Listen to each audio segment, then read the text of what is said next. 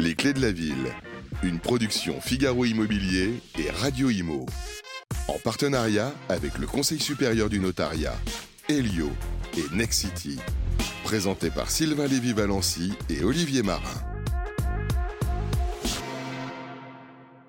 Eh bien bonjour à toutes et à tous et merci d'être avec nous. Et voilà, nous sommes dans un endroit, dans un écrin plutôt magnifique, architectural. Nous sommes à la chapelle Saint-Joseph de la Grave. On est euh, véritablement heureux de vous recevoir. Nous sommes à Toulouse. Nous sommes à Toulouse où nous allons démarrer notre quatrième saison des Clés de la Ville. Nous étions déjà ici il y a trois ans. Euh, trois ans, jour pour jour quasiment. On est très heureux de revenir ici à Toulouse. Que sont-ils devenus? Qu'est devenu le territoire? On avait fait un point il y a trois ans et rappelez-vous, on était en pleine période de confinement. C'était un peu compliqué. Trois années après, nous revoici ici dans la ville rose. Et pour démarrer cette quatrième saison des Clés de la Ville, je suis très heureux parce qu'on a un public nombreux ici.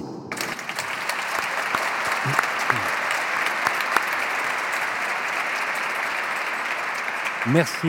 On ne pouvait pas démarrer avec euh, Olivier Marin. Olivier Marin, bonjour. Rédacteur en chef du pôle immobilier au Figaro, comment ça va? Très bien. Très heureux de démarrer cette saison à Toulouse. Voilà, accompagné de notre producteur Grégoire Darico. Bonjour Sylvain. Comment ça va Grégoire? Très bien, je suis ravi. Et nous sommes très heureux de recevoir une nouvelle fois. Il est déjà venu à plusieurs reprises sur le plateau. Je l'avais rencontré à Cannes au MIPIM. Il nous fait le plaisir de nous recevoir et de nous accueillir. Il est l'hôte de ces lieux. Jean-Luc Moudinque, le maire de Toulouse, est avec nous. Bonjour. Bonjour, bonjour à tous. Et merci, Bienvenue à Toulouse. Et merci d'être avec nous. Euh, ces clés de la ville démarrent dans un contexte, mesdames et messieurs, un peu particulier. Nous ne pouvions pas, avec euh, Olivier Marin, ne pas parler du contexte géopolitique euh, qui règne actuellement en France et qui règne pas partout en Europe et dans le monde. Et euh, je voulais dire que, au nom de la rédaction de Radio Imo, de Web Radio Audition, du groupe que je représente, du Figaro Immobilier, que nous nous associons bien évidemment euh, à toutes les peines qu'aujourd'hui certaines personnes traversent dans un contexte particulier, et plus que jamais, et vous le savez bien, Monsieur le maire, euh, la société doit faire socle, euh, doit faire communauté dans un esprit républicain, laïque et démocratique. Voilà, ça c'est dit. Vous l'avez vu, c'est Octobre Rose, ici, juste ici. Voilà, Octobre Rose, euh, c'est un mois qui est dédié au dépistage du cancer du sang. Je vous demande à toutes et à tous, si vous le faites aussi par ailleurs, eh bien écoutez, d'aider aussi la recherche. Voilà, on vit tous ensemble et nous sommes tous déterminés dans une ville inclusive à partager toutes ces valeurs. Ces valeurs sont plus que jamais aujourd'hui et républicaines, démocratiques et laïque. Merci à toutes et à tous. Olivier, Oui. nous avons un programme. Oui, mais d'autant, c'est vrai, Sylvain, que l'habitat est au cœur des enjeux, hein, qu'ils soient environnementaux, économiques, sociaux. On ne peut dissocier en fait le logement de, bah, de l'emploi, de la mobilité, de, de- des transports aussi. C'est très important. Et puis on voit qu'il y a beaucoup de difficultés aussi d'avoir un toit, un logement. On le voit avec les étudiants. 4 millions de personnes aussi mal logées, c'était ce que indiquait le dernier rapport de la Fondation Abbé Pierre, l'habitat qui est vraiment au cœur de, des enjeux. Alors, très heureux, Sylvain, c'est vrai, au nom de, de Figaro Immobilier euh, et de Figaro Immo TV, de, d'entamer cette quatrième saison des Clés de la Ville, et qui plus est donc à Toulouse. On va se plonger au cœur des territoires, mieux comprendre les besoins, décrypter les enjeux de la ville. C'est aussi un grand plaisir et toujours le même principe qui fonctionne, qui a fait ses preuves. On pose nos valises et l'on parle immobilier, logement, mais aussi urbanisme, environnement, architecture, patrimoine. Et à travers notre émission, c'est l'occasion de montrer que la ville, elle bouge, elle se transforme. Il y a une identité, mais il y a aussi des nouvelles façons de vivre et d'habiter. On va le voir encore aujourd'hui à travers des reportages, des échanges, les témoignages en plateau de personnalités emblématiques des acteurs de la fabrique de la ville. Et pour donc cette saison 4, on est très heureux d'être à Toulouse, reçu par notre grand témoin, Jean-Luc Moudinque, maire de Toulouse, président de Toulouse Métropole. Encore merci à vous d'être présent et d'entamer cette saison avec nous. Et au programme, on va retrouver nos partenaires. Tout d'abord, pour la séquence La vie ensemble, nous recevrons Stéphane Dallier, directeur général du pôle immobilier résidentiel de Next City. L'occasion de faire le point et un premier panorama sur l'immobilier à l'échelle de Toulouse et sa métropole. La séquence Bien mieux avec notre partenaire Helio pour évoquer ce qui est sans doute l'un des chantiers du siècle en matière de logement, c'est la rénovation énergétique. Pierre-Marie Perrin, directeur des affaires publiques du groupe Helio, nous donnera l'état des logements côté performance énergétique à Toulouse et puis des conseils pratiques pour bien rénover. Et puis chaque mois, un notaire du Conseil supérieur du notariat. Aujourd'hui, on va recevoir maître Frédéric Giral, notaire à Caraman, campagne toulousaine. Frédéric Giral, qui est aussi président de la Chambre interdépartementale de la Cour d'appel de Toulouse. On fera un tour d'horizon, l'évolution des prix de l'immobilier, des ventes à Toulouse, mais également des livrets, des conseils pratiques. Voilà pour ce beau programme. Mais tout d'abord, Grégoire, si je vous dis Toulouse, l'édito, c'est à vous.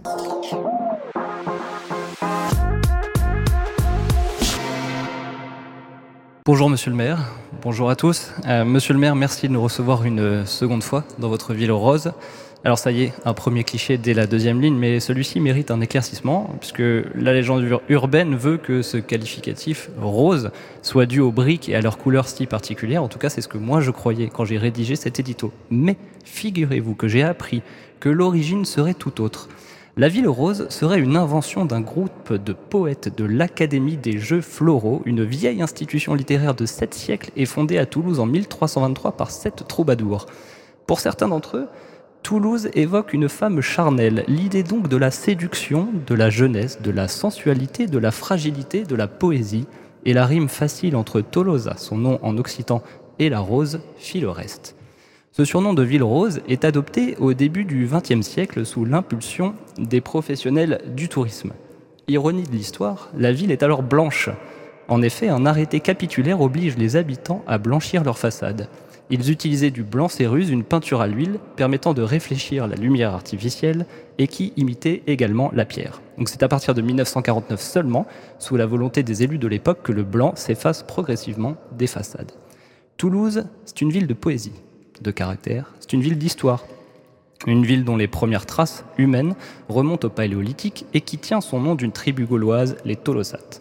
Gaulois, Romains, Gallo-Romains, Visigoths, Francs, Cathares, Hospitaliers, Templiers, les influences et héritages sont nombreux. Le passé est riche, le passé et le présent. Avec l'essor de l'aviation, de nombreuses usines aéronautiques ont été créées dans la région de Toulouse, marquant à jamais son économie et histoire locale. Toulouse, c'est la patrie de l'air et de l'espace, le berceau de l'aéropostale et ses figures emblématiques comme Antoine de Saint-Exupéry ou Jean Mermoz, berceau d'Airbus, acteur clé de l'économie nationale. À ce propos, mystère des souvenirs de jeunesse, j'ai toujours en tête le très célèbre Airbus is back, prononcé par son président Louis Gallois avec cet accent au Salon du Bourget en 2007. Et enfin, Toulouse, c'est le berceau de l'aérospatiale et de la fusée Ariane que mon fils de 5 ans m'a demandé de trouver en miniature et de lui ramener à la maison. En parlant de Toulouse, monsieur le maire, comment ne pas mentionner son caractère compétiteur? Le stade, d'abord. Maître jamais égalé du rugby national avec 22 titres de champion de France à son actif, le stade, inventeur et dépositaire d'un jeu à la toulousaine, un jeu de rugby total, fait de mouvement et de fluidité dans la circulation qui a enchanté des générations entières et s'est imposé comme une référence dans le monde de l'Ovalie à partir des années 80. Le ballon rond aussi fait son trou, avec le TFC, un club de pitchoun qui retrouve des couleurs et un projet solide. Toulouse, c'est une ville de sport. Elle a été élue ville la plus sportive de France par le magazine L'équipe en 1998 et en 2007. Blaise Matuidi, Philippe Mexès, Daniel Bravo en foot, Fabien Pelouse, Guy ou Maxime Médard en rugby, Nicolas Astier en équitation. Ils sont nombreux à s'être illustrés sur les équipements sportifs de votre ville. Enfin, Toulouse, c'est une ville d'art, une ville à la scène musicale importante et reconnue. Je pense à Big Flo et Oli, bien évidemment que tout le monde connaît, mais surtout à Francis Cabrel que je me dois de citer car chanteur préféré de ma femme. Alors, Francis Cabrel, sa carrière commence à Toulouse et ça tombe bien. Il vient de publier Morceau de Sicre, une ode à Toulouse et à Claude Sicre, un célèbre troubadour local. À propos de votre ville, monsieur le maire, Cabrel dit Allez, chante, chante, ville ardente, bouge, ville noire et rouge, ville où les motivés vivent, ville où les clodes se suivent, ville fleuve, ville flamme,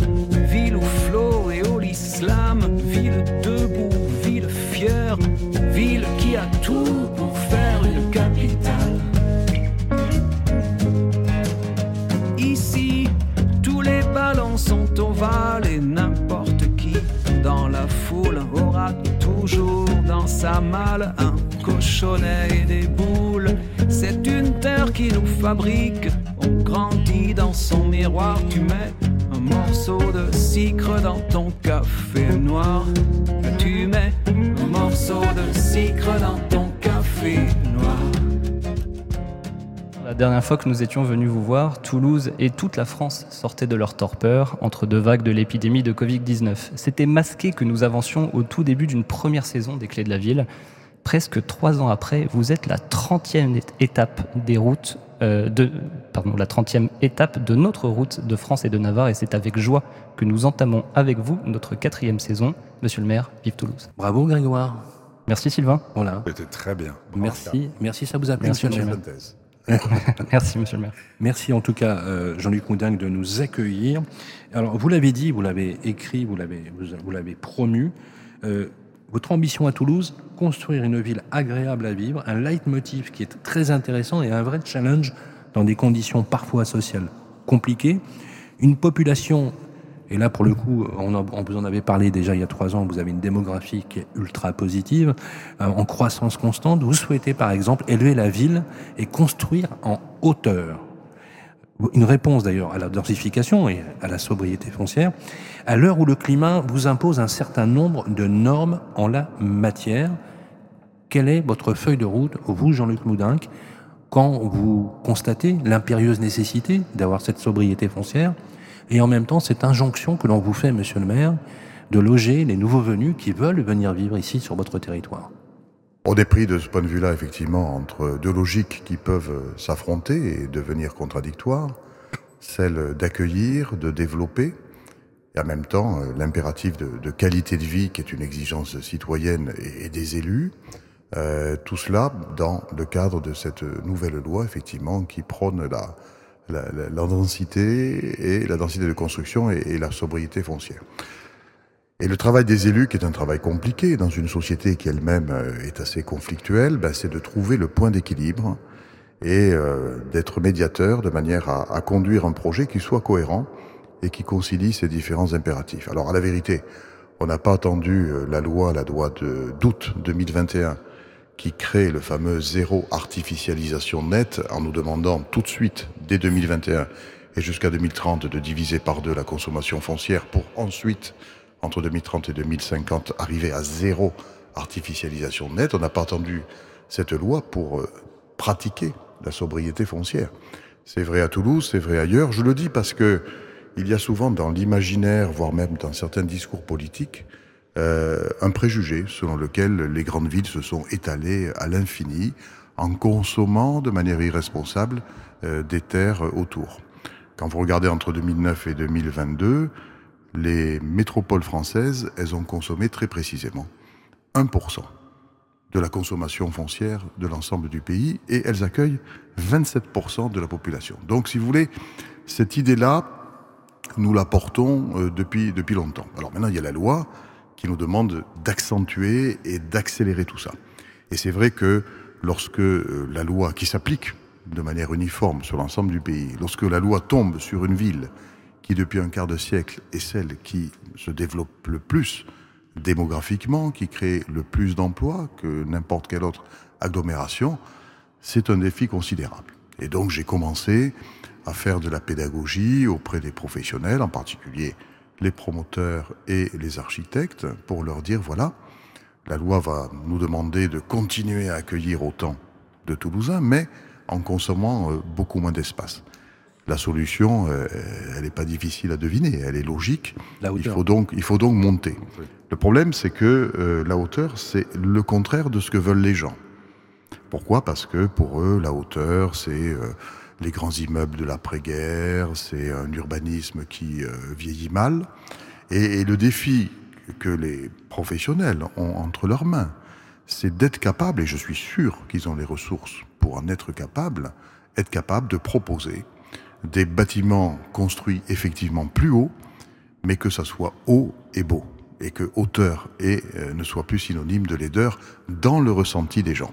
Bien sûr. Et la deuxième chose que je leur demande, c'est que à partir du moment où on libère euh, de la terre euh, au lieu de s'étaler sur une parcelle, eh euh, il y ait un geste végétal qui soit fort, pas quelques arbustes ou un peu de pelouse pour mettre un peu de couleur verte sur l'image de, de, promotion de l'opération, mais véritablement qui est un plus végétal. Je crois que si ces conditions sont réunies, on a une chance d'avoir l'adhésion des gens. Ça ne sera pas facile, mais on a une chance euh, de l'avoir. Et justement, à propos de l'adhésion des gens, et puis vous évoquiez évidemment les, les professionnels, à propos de la ville de demain, euh, il y a eu durant trois jours un événement baptisé Toulouse Demain, place du Capitole, qui a réuni à la fois des architectes, des urbanistes, des aménageurs pour échanger justement sur à la fois les petits et les grands projets à l'échelle de la ville et de la métropole. Quel sens donner à ce type de rencontre? C'est mieux éclairé, c'est justement impliquer aussi davantage les habitants? Quel, quel, est le rapport justement avec cela? Démocratie participative en matière de projets urbains, d'impliquer en amont les habitants. Alors, vous l'avez dit, c'est une initiative qui vient du, du secteur privé, des oui, professionnels mais... de l'acte de construire. Euh, je l'ai trouvé bienvenu. Pourquoi? Parce qu'en réalité, euh, le changement de paradigme que nous devons opérer, une ville plus dense, capable de se développer tout en développant la qualité de vie, ça s'appelle la quadrature du cercle, euh, tout ça, on ne va pas le réussir tout seul. Ou en tout cas, on ne le réussira pas chacun de son côté. Les élus, bien évidemment, portent des projets. Nous-mêmes, nous avons euh, multiplié les débats à ce sujet. On a élaboré un projet euh, urbain, on a élaboré un manifeste urbain, on a même produit des cahiers toulousains par, par secteur. Euh, nous avons des, un tas de schémas. Bon, nous faisons notre travail d'élu et ce travail-là, nous le faisons dans le débat et, et, la concertation avec tous, notamment les habitants. Mais que les professionnels eux-mêmes se saisissent avec leur particularité, leur regard, qui n'est pas un regard politique, mais qui est un regard de compétences professionnelles diverses qui s'additionnent, je trouve ça extrêmement sain. Et en réalité, on arrivera à faire de bons choix pour l'avenir et pour notre territoire, si on arrive à faire converger la volonté des élus, mandatés pour prendre des décisions, des professionnels qui sont chargés de fabriquer concrètement la ville, et des citoyens qui, bien évidemment, ont leur mot à dire en permanence et pas uniquement tous les six ans en glissant un bulletin dans l'urne. Et donc toute initiative qui, qui crée du débat euh, et qui met ces sujets euh, sur la table dans leur complexité, euh, aide tout le monde à résoudre les contradictions potentielles auxquelles nous devons faire face. Jean-Luc Moudingue, dans la même mouture, en juin dernier, me semble-t-il, vous avez présenté six cahiers toulousains élaborés avec 2000 Toulousains pour dessiner quartier par quartier la ville rose de demain. Euh, au programme, vous aviez indiqué le défi climatique, vous avez indiqué la convivialité, la mobilité, les activités économiques. C'est une démarche inédite pour une métropole. Parlez-nous-en, puisque vous allez inspirer vos collègues maires de France. C'est une démarche inédite, hein, me semble-t-il. C'est vrai, c'est la première fois qu'on fait ça à Toulouse, et c'est, je crois, la première fois qu'une grande ville se lance dans cette approche. Jusqu'ici, on était dans l'exercice classique que l'on fait par ailleurs, d'avoir un schéma de cohérence territoriale à l'échelle de la grande aglo pour que il y ait un minimum de cohérence et de planification entre les différentes intercommunalités, euh, la métropole, le Sicoval, le Muretin, les autres communautés de communes, et puis évidemment le plan d'urbanisme, le PLU autrefois, le PLUIH en ce moment. On travaille à notre PLUH qui euh, devrait entrer en vigueur, on fait tout pour euh, fin 2025. Ça c'est global.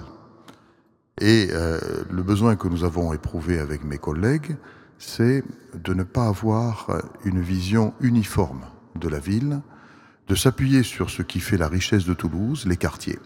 Et je parle souvent des quartiers, pourquoi? Parce que j'ai l'intuition que la grande ville qui devient de plus en plus grande, elle ne sera acceptée que si elle conserve une dimension humaine où les gens peuvent se connaître plutôt que de ne faire que se côtoyer. Et je pense que l'angle du quartier est la bonne porte d'entrée pour appréhender le développement de la ville avec l'exigence de la qualité de vie.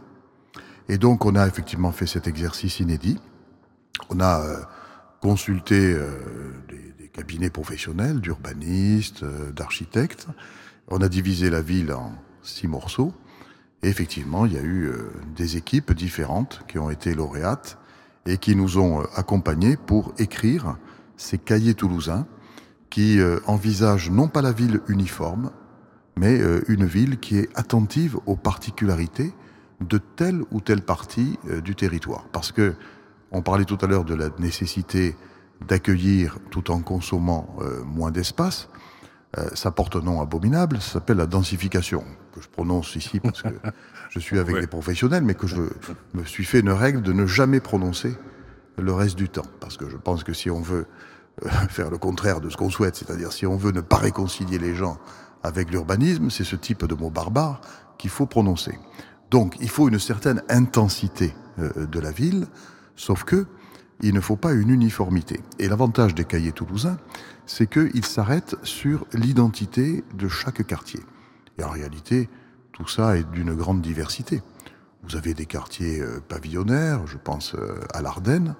Bah, évidemment, ce quartier-là, il doit garder à l'avenir cette particularité. Bien sûr. Vous avez euh, d'autres quartiers qui se sont construits parfois un peu de briques et de broc au fur et à mesure que la ville grandissait, qui n'ont pas au fond d'identité très très marquée et encore moins de qualité architecturale remarquée. Par exemple? Ben Justement, je ne vais pas les citer. et, et, et je pense que ces quartiers-là, et je pense que ces quartiers-là, ben, on a beaucoup plus de marge pour euh, à la fois intensifier la ville et lui donner un minimum de cohérence. Vous voulez parler de potentiel foncier, par exemple, de développement? Potentiel foncier et puis caractère. Vous avez Bien parfois euh, euh, certains quartiers, alors je, je, oui, j'ai des noms qui me viennent au bout des lèvres, mais l'avantage c'est qu'avec les professionnels, on n'a pas besoin de traduire, ils ont déjà tout ça en tête. Mais- Euh, donc, euh, où franchement, on, on aura des marges pour effectivement intensifier la vie. Voilà. Ce que l'on veut dire vraiment, c'est que la qualité, elle doit s'attacher aux spécificités de tel ou tel quartier. Vous savez, Toulouse est une ville plus grande que Paris en superficie. Donc véritablement, euh, quand je dis qu'il y a euh, des particularités sur le territoire, il y a effectivement matière. Vous avez Alors, dit... ju- justement, pardon, par- pardon Oui, Sylvain, oui. justement, dans le prolongement du développement de la ville, on parle beaucoup aussi d'utiliser l'existant. Avant de construire de A à Z, déjà de regarder ce qui existe. On appelle ça alors la transformation urbaine. Certains appellent ça le, recyclage urbain. Je ne sais pas si le terme a à vos faveurs. En tout cas, quelles sont les, justement les opérations emblématiques toulousaines qui font appel à des réhabilitations d'anciens bâtiments euh, désaffectés, des bâtiments existants qui sont réinventés en fait pour pour offrir d'autres usages en termes de mixité, en termes de services. On parle notamment, je crois, de tiers-lieux au hall de la cartoucherie. Il y a une prise de conscience écologique et puis il y a la réalité économique. Entre la stratégie des petits pas qui est de dire oui, c'est le sens de l'histoire, oui, on va, on va aller vers plus d'environnement, il faut y aller doucement. Et puis ceux qui disent mais non, il faut aller beaucoup plus vite, il faut accélérer cette transition environnementale. Où vous situez-vous C'est aussi une façon d'ailleurs de redonner vie à des bâtiments qui avaient perdu peut-être une certaine identité, puis aussi de les, de les aménager. C'est très tendance en ce moment, monsieur le maire. Oui, en ce moment, et en réalité, euh, c'est quelque chose que l'on fait depuis un certain temps. Je me souviens, lorsque j'étais jeune, jeune élu, j'avais euh, hérité d'un dossier qui m'avait été confié, à savoir la transformation de l'ancienne manufacture des tabacs en établissement universitaire. Tout ça, c'était il, y a- il y a quelques années. C'est le privilège d'un élu qui est là depuis un certain temps. Mais effectivement, c'est tous les jours. Vous, vous évoquiez le- l'exemple de la cartoucherie. La cartoucherie, euh, c'est des souvenirs personnels que j'ai parce que quand j'ai été, avant d'être maire, adjoint à l'urbanisme, le premier dossier que j'ai eu sur la table à traiter, c'était la cartoucherie, où j'ai dû prendre euh, un certain nombre de, de décisions. Le maire me laissait euh, pas mal de, de marge de liberté, et où effectivement, euh, nous avions là un site industriel qui euh, avait terminé sa vie et qu'il fallait euh, recycler. C'était l'idée de reconstruire la ville sur elle-même, et d'ailleurs avec un parti pris d'une certaine densité, et pour que la densité soit acceptée et cohérente, une desserte par le tramway, donc une desserte de, de qualité en matière de transport en commun. Et puis, effectivement, dans cet ensemble industriel qui était à l'époque un ensemble de, bâtiments hétéroclites, il y avait cette halle datant de 1912 qui euh, avait bien vieilli, la pauvre, depuis, euh, un, siècle. Et cette halle, depuis maintenant euh, un mois, elle a ressuscité en gardant des, des, traces de ce passé qui n'est plus là. Ouais, elle garde l'âme. Euh, voilà, euh, il ne s'agissait pas du, de faire du passé table rase, mais elle, elle est devenue tiers-lieu, donc effectivement, euh, on y mange, on y lit, on y fait du sport, on s'y cultive, on rencontre les autres. C'est un endroit formidable qui est à la fois, qui est un bon message du point de vue de la ville de demain, parce que c'est à la fois le patrimoine, hein, et nous sommes ici dans un lieu patrimonial, donc euh, la ville de demain, c'est pas la négation de la ville d'hier, au contraire, c'est la mise en valeur du patrimoine, et, et j'y suis très attaché, et depuis que nous sommes élus, euh, on fait beaucoup de choses en matière de réhabilitation et rénovation du patrimoine, mais c'est aussi euh, la reconversion et la capacité d'être euh, au rendez-vous des enjeux de, de, demain. Voilà. Alors après, il y a d'autres opérations euh, ici ou là hein, qui, qui, qui s'inspirent de, de, ce lieu. Je pense l'opération Guillaumet euh, à Jolimont, où là aussi on était sur un site autrefois euh, industriel. Dans deux ans, on aura terminé une opération d'urbanisme avec des logements, des espaces verts, euh, des services. Et puis juste à côté, il y a une, une école, une ancienne école supérieure d'aéronautique qui avait été construite par le grand-père de Michel Debré et qui en ce moment est en train d'être transformée pour devenir, d'ici fin 2024, euh, la nouvelle cité administrative. Ce qui veut dire d'ailleurs que l'actuelle cité administrative devient un point d'interrogation. Qu'est-ce qu'on en fait? Quelle est la partie que l'on peut conserver? Quelle est la partie au contraire que l'on doit euh, totalement euh, renouveler? Donc euh, la ville, en permanence, elle se, elle se renouvelle sur elle-même et c'est vertueux, bien sûr, du point de vue de la fameuse loi climat et résilience et l'obligation d'aller vers le zéro artificiel. Vous avez évoqué justement tout à l'heure les problématiques de mobilité. Il y a deux mots que je retiens dans ce que vous dites. Ça me plaît beaucoup d'ailleurs. Vous dites densification c'est pas un terme, c'est un terme un peu barbare. Vous préférez intensité ou intensification C'est bien ça? Oui, parce que l'intensité, on l'a fait varier. Absolument. Alors que la densification, vous avez l'impression que c'est le rouleau compresseur qui vous passe dessus, tombe dessus. Non, mais, que vous n'avez rien à dire et que euh, c'est dur, c'est inhumain. C'est important ce que vous dites parce que les mots ont du sens. Oui. Densité avec intensité. Et vous avez dit euh, unité plutôt qu'uniformité. C'est un, un philosophe c'est Albert Camus qui disait que le danger de l'unité, c'est l'uniformité.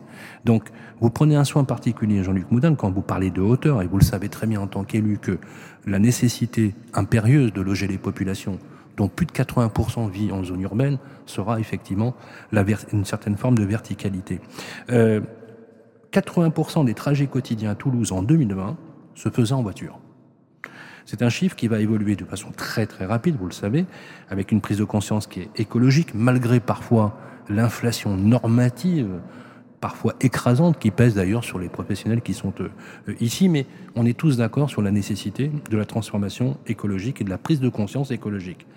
Quels sont, Jean-Luc Moudin, vos travaux et vos investissements en la matière, à la fois pour les mobilités douces, sur aujourd'hui des zones à faible émission qui vont se généraliser un peu partout, Comment se positionne aujourd'hui le territoire? Alors d'abord, il faut être clair, hein, les 80% de part de la voiture, c'est pas la ville de Toulouse, stricto sensu, je précise, hein, c'est même pas la métropole. Hein, c'est euh, tout, tout, à fait, le, vous avez raison de le préciser. Le, le noyau central, hein, c'est grosso modo 110 communes euh, du PTU, le périmètre de transport urbain, c'est-à-dire la zone d'action de, de. Donc effectivement, euh, nous menons depuis longtemps là aussi euh, beaucoup de, de projets qui, qui, qui, viennent proposer aux citoyens des euh, modes de se déplacer alternatifs à la voiture individuelle. Alors on, en a plein sur le feu. Euh, je ne sais pas d'ailleurs si les Toulousains le, le réalisent, mais euh, l'endroit en France où on investit en, le plus sur les pour les transports en commun, après Paris et le réseau express, euh, c'est Toulouse. Alors nous avons lancé il y a maintenant dix mois euh, la troisième ligne du métro, la ligne C, qui est très très attendue. Elle va avoir un impact très considérable parce que elle fera 27 km, c'est-à-dire en longueur l'addition de la ligne A actuelle et de la ligne B actuelle. Elle va, euh, une fois qu'elle sera en service, permettre de desservir plus de la moitié des emplois de la grande agglomération toulousaine euh, par le métro, ce qui est euh, un pourcentage considérable. Donc les choses avancent bien, le chantier se, déroule bien, et il, évidemment il y a, a, y a des gènes, mais bon, chacun, comprend. Et puis, euh, on fait beaucoup d'efforts sur le vélo. Le vélo, euh, vraiment, euh, il y a une demande de la société. Et au début du mandat, nous avons doublé les crédits du vélo Ce qui fait qu'on va consacrer un petit peu plus de 100 millions d'euros dans cette mandature au vélo. On va créer des itinéraires cyclables de qualité, c'est-à-dire plus confortables que ceux qui existent, plus larges, plus sécures, plus continus. On appelle ça le réseau express vélo à travers 14 pénétrantes vélos qui vont desservir la ville-centre, mais aussi les villes, les communes de la, de la périphérie immédiate de, de Toulouse. Et puis, dans moins d'un an, en septembre 2024, on mettra en service une nouvelle dimension de Vélo Toulouse. quand j'étais maire la première fois, j'avais créé Vélo Toulouse, c'était en novembre 2007. Et là, euh, donc dans un, petit peu moins d'un an, on va augmenter de 50% le nombre de, stations, c'est-à-dire qu'on va mailler davantage le territoire, notamment les quartiers qu'on pu se développer depuis, euh, depuis 15 ans. Et puis, on va euh, faire en sorte que la moitié du parc vélo mis à disposition du public soit des vélos euh, électriques, ce qui va, on le sait, amener une nouvelle population vers, vers le vélo. Donc le vélo, c'est important. L'an dernier, on a été très innovant puisque nous avons inauguré à Toulouse, il y a un petit peu plus d'un an, le téléphérique urbain le plus important de France. Euh, il fait 3 km et euh, à l'heure où je parle, il a transporté déjà un petit peu plus de 2 millions de personnes dans un endroit qui est assez stratégique pour la santé et pour l'université scientifique et dans un endroit qui est plein de, données physiques extrêmement compliquées pour mettre une réponse de transport en commun euh, en place. Et puis, également pour, euh, pour la mobilité, on développe ce qu'on appelle les linéos. Alors, les linéos, c'est quoi? On en a créé 11, on va aller jusqu'à 15 linéos dans les années qui viennent. Ce sont des bus euh, à haut niveau de service. Donc, c'est des bus qui euh, roulent jusqu'à 1h du matin, qui commencent à 5h du matin et qui euh, euh, proposent des, fréquences importantes. Et donc, on a dans des endroits, dans des linéaires stratégiques, on a remplacé par ces bus linéaux les bus anciens. Et c'est plutôt un succès parce qu'aujourd'hui, on a grosso modo 130 000 personnes qui sont transportées chaque jour par les bus linéaux c'est-à-dire grosso modo 30 à 40% de plus que lorsqu'il y avait un bus classique. Et puis euh, l'année dernière, on a euh, enregistré au total sur euh, sur l'ensemble du réseau euh, TCO, transport en commun, c'est-à-dire le métro, les bus, le téléphérique, le tramway, on a enregistré quelques 179 millions de voyages, ce qui fait que Toulouse, qui est en population la cinquième agglomération française, on est la quatrième ville de France, mais en aglo, on est cinquième, et la deuxième en euh, nombre de passagers accueillis en transport en commun. Parce que je dis ça parce que parfois j'entends des discours euh, sur le thème Toulouse a du retard en matière de transport en commun. Ce n'est pas vrai. La vérité, c'est qu'on a de l'avance. Sauf que notre territoire étant euh, tellement vaste, Bien sûr. nous avons des besoins, et encore beaucoup de besoins, qui ne sont pas pourvus et nous sommes tenus de développer d'autres offres de transport en commun. On va à partir euh, de l'année prochaine écrire un nouveau plan de déplacement urbain euh, qui va euh, nous porter à horizon de, de, 2040. Donc on va imaginer, après la troisième ligne de métro, quels sont euh, les autres projets structurants pour développer les transports en commun euh, sur, euh, sur le territoire. Donc effectivement, l'INSEE nous promettant je dirais, la poursuite du développement démographique et économique de Toulouse d'ici 2050, nous sommes tenus euh, d'aller de l'avant euh, et dès maintenant de faire preuve d'imagination pour euh, multiplier ces, euh, ces réponses. On va vous poser une dernière question, mais juste avant, oui. on va euh, tout à l'heure, juste avant la première intervention, voir un reportage justement, euh, puisqu'on va aller un peu dans le cœur du, du sujet.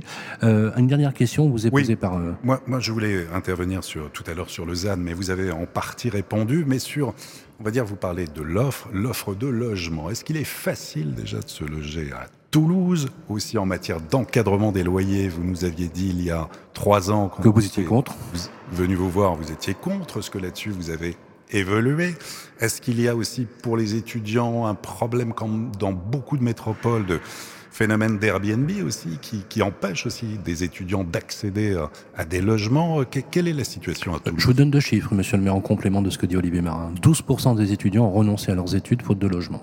12% sur la rentrée. Au niveau national Au niveau national, oui, non, je ne parle pas du territoire. 17% au niveau national des contrats à durée indéterminée qui devaient être signés pour des jeunes actifs n'ont pas été signés faute de logement. Alors à Toulouse, oui, moi je ne vais pas vous dire qu'il n'y a pas de problème de logement. Oui, il y a des besoins de, de logement.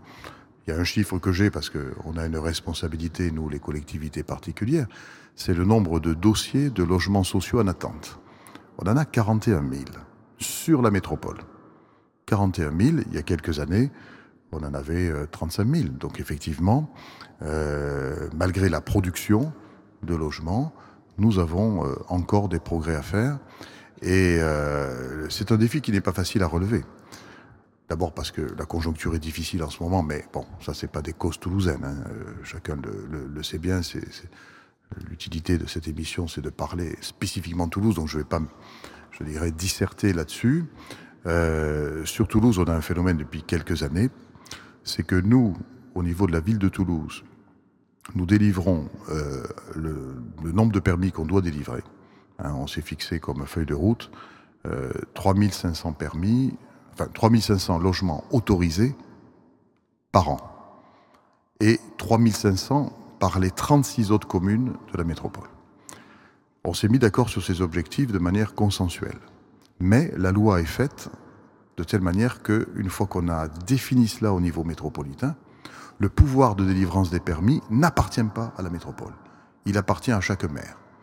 Et c'est là où euh, l'honnêteté euh, doit me conduire à faire un constat euh, contrasté. Il y a des blocages. Euh, ben, c'est simple. C'est le moins qu'on puisse dire. Sur l'année écoulée, sur les 37 communes de la métropole, nous étions euh, 4 à être à jour de nos objectifs. Et la ville de Toulouse a même délivré euh, sur les 9 premiers mois de l'année 2023 davantage d'autorisations, donc pour davantage de logements, que sur les 9 premiers mois de l'année 2022. Donc nous nous sommes totalement à jour, malgré, malgré le contexte actuel de, crise. Euh, par contre, j'ai beaucoup de collègues qui restent réticents. Et c'est vrai que euh, moi-même à Toulouse, je, je, je fais face à, à, certaines contestations dans certains quartiers, parce que nous avons tel ou tel projet d'urbanisme. Euh, il y a un quartier qui s'appelle les, Pradettes, qui est prévu une opération de 700 logements. Ça a été très contesté. On a refait la concertation il y a quelques années. On est descendu à 375 logements. C'est quand même une diminution considérable. Et au moment de commencer l'opération, euh, il y a deux ans, euh, le collectif euh, du quartier est venu me dire Ah, mais maintenant que c'est le réchauffement climatique, donc il faut une ferme urbaine. Ce mmh. qui est, je dirais, la, la, nouvelle argumentation politiquement correcte de dire non à l'urbanisation.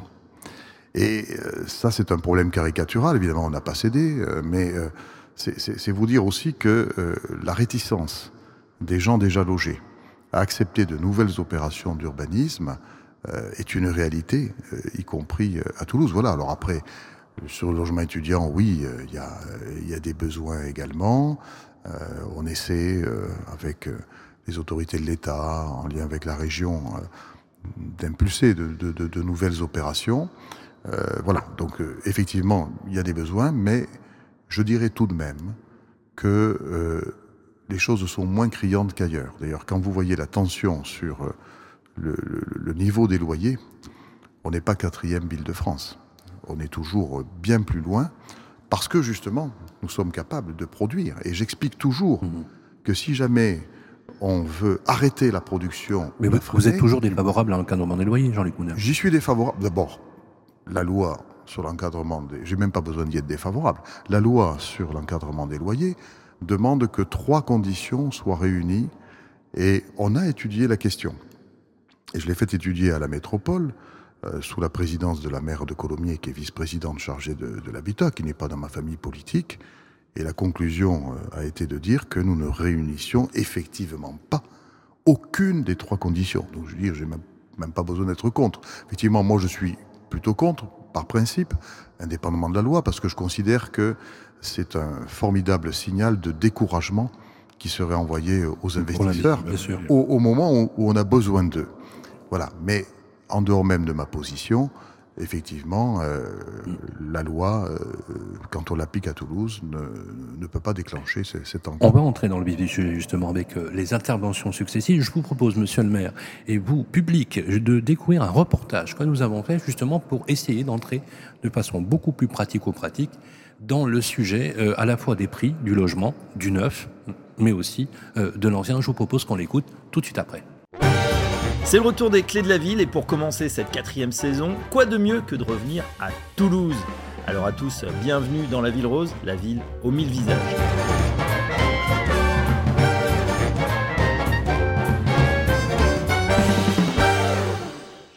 Trois ans après notre première venue dans la capitale de l'Occitanie, ce reportage, c'est l'occasion d'observer son évolution. Focus sur l'immobilier avec une exploration de son ambiance vibrante, de sa joie de vivre contagieuse et de ses lieux iconiques.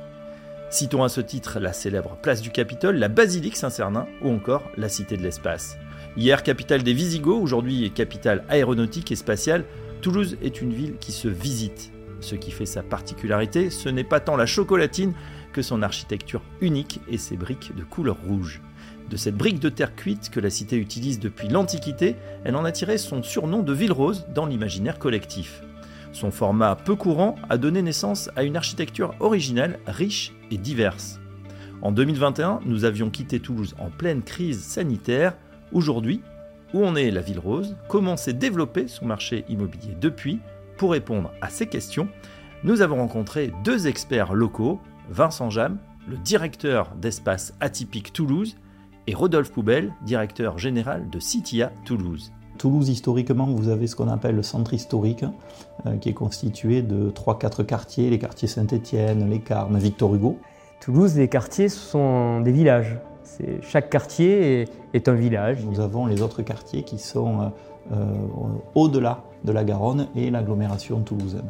La particularité de Toulouse, si vous me parlez d'architecture, c'est euh, la toulousaine, la maison toulousaine, avec cette fameuse brique toulousaine qui est de la brique foraine en terre cuite, qui bien évidemment apporte la couleur rose au, mur, d'où le nom la ville rose de, Toulouse. Historiquement, une maison de, maraîchère, une maison de maraîcher, qui avec le temps et, le changement un peu de mode de vie euh, a souvent été divisé en appartements. Vraiment le, bien typique pour le coup de la, de la ville de Toulouse.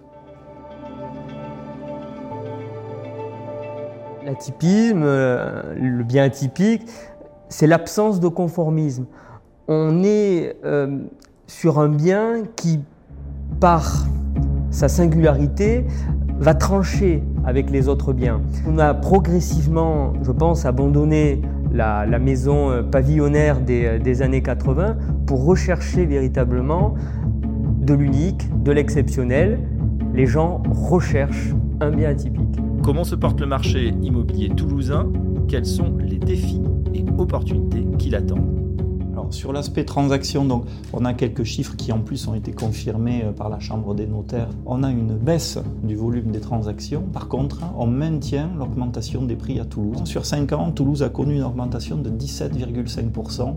Il y a un an, c'était 3,2 et aujourd'hui, depuis 3 mois, on enregistre une légère baisse de moins 0,7%. Sauf que quand on cumule tout ça, on est toujours en augmentation. On a un prix euh, au mètre carré sur les appartements qui est de 3280 euros, avec le plus faible qui est à 1900 en fonction des quartiers, notamment Saint-Étienne, hein, qui est le cœur historique avec la cathédrale de Saint-Étienne, qui est à 5630 euros. Euh, et on a, une augmentation aujourd'hui qui est de 3,1% en moyenne sur Toulouse. Alors la location, déjà un premier chiffre, qui est un loyer moyen, hein, qui est observé, qui est de 12 euros le mètre carré. Et où on a un syndrome où 25% des propriétaires de logements qu'il faut réhabiliter en FNG ont une motivation à la vente. Hein. Donc du coup, ça veut dire que ça, à terme, on va avoir une diminution de l'offre. Comme on est toujours dans un marché haussier, en fait, l'offre et la demande ne se réalisent pas. Du coup, on a beaucoup de biens à la vente en stock. Je prends la MEPI par exemple, où on a 2800 biens en exclusivité. Aujourd'hui, j'ai 3345 biens en exclusivité à Toulouse. Le marché du neuf a connu des ralentissements, mais notre partenaire Nexity continue de construire. Stéphane Dallier, le directeur général du pôle immobilier résidentiel de Nexity, nous éclaire sur la situation actuelle du marché immobilier neuf à Toulouse. C'est une ville où on construit, c'est une ville où il y a eu euh, beaucoup d'investissements et d'investisseurs, euh, qui est euh, une des populations un peu la plus touchée par la difficulté qu'ils ont quand même d'obtenir les prêts. Donc c'est une ville qui se remet euh, perpétuellement en question et qui, bah, sur ce type d'opération, démontre sa capacité à avoir une programmation un peu différente de ce qu'on a pu connaître il y a une dizaine d'années. Alors le marché toulousain se porte plutôt bien, reste encore dynamique malgré les difficultés du marché national. Évidemment, on a la même problématique à Toulouse que sur toute la France. Euh, la vraie problématique, elle est que les acquéreurs ont du mal à obtenir leurs prêts, euh, mais c'est un marché qui reste dynamique et qui continue à vouloir construire puisqu'il y a encore des consultations. Et on a, euh, on a quelques opérations en cours, alors pas que dans Toulouse, hein, on est aussi autour de Toulouse. on a encore quelques résidences seniors et puis du logement classique. Et on est très content de continuer sur, sur cette lancée. Donc c'est un marché qui continue à se projeter. Et on trouve ça plutôt, plutôt intéressant. Il y a beaucoup de villes qui ont arrêté complètement euh, la construction. Ça n'est pas le cas à Toulouse, et tant mieux, il y a encore beaucoup de belles choses à faire. Pour illustrer notre propos, quoi de mieux que de découvrir la Villa Serena, une résidence senior, mais pas que. C'est une opération en fait qui est née d'un constat commun et d'une volonté commune entre une ville, en l'occurrence la mairie de Toulouse, et un promoteur, Nexity, pour essayer de trouver une, une réponse à une problématique immobilière qui est assez courante, mais une population euh, qui souffre d'un handicap. Et donc on a voulu créer euh, un ensemble de logements, 80 euh, logements répartis sur deux bâtiments, qui est géré et exploité par Mobicap, qui est un spécialiste euh, de l'inclusion dans le logement. Bah, on, va loger des gens qui souffrent d'un handicap ou des seniors qui, eux, sont dépendants. Toulouse est une ville en constante évolution qui ne cesse de nous surprendre. C'est une ville qui attire. En 30 ans, Toulouse a augmenté sa population de 57% alors que vous soyez de passage ou que vous envisagiez d'y rester, le subtil équilibre entre douceur de vivre et essor industriel saura vous séduire. Entrez au début des années 2020 dans le cercle restreint des villes françaises de plus de 700 000 habitants, l'agglomération de Toulouse aura beaucoup à vous offrir. La qualité de vie, je dirais euh, un état d'esprit hein, qui est propre au sud-ouest. Mais les gens, les gens vraiment, c'est euh, euh, ce Toulousain qui est cosmopolite, qui n'est pas forcément né à Toulouse, qui vient des quatre coins de la France, fait que Toulouse est une ville chaleureuse et qui aime accueillir les gens. Ainsi démarre notre quatrième saison des Clés de la Ville et nous sommes ravis de vous emmener à la découverte de Toulouse, ville dynamique, colorée et pleine de charme. Bienvenue à Toulouse.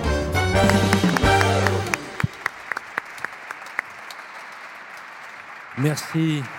Un reportage qui a été réalisé il y a quelques semaines par Alexandre Burkhardt, qui est notre euh, directeur artistique. Dans quelques instants, nous allons accueillir pour la séquence La vie ensemble, on va parler de logement neuf, monsieur le maire. Euh, je vous donne juste un chiffre. En France, dans certains territoires, on accuse des baisses de production de logements neufs qui vont jusqu'à 40%, parfois plus.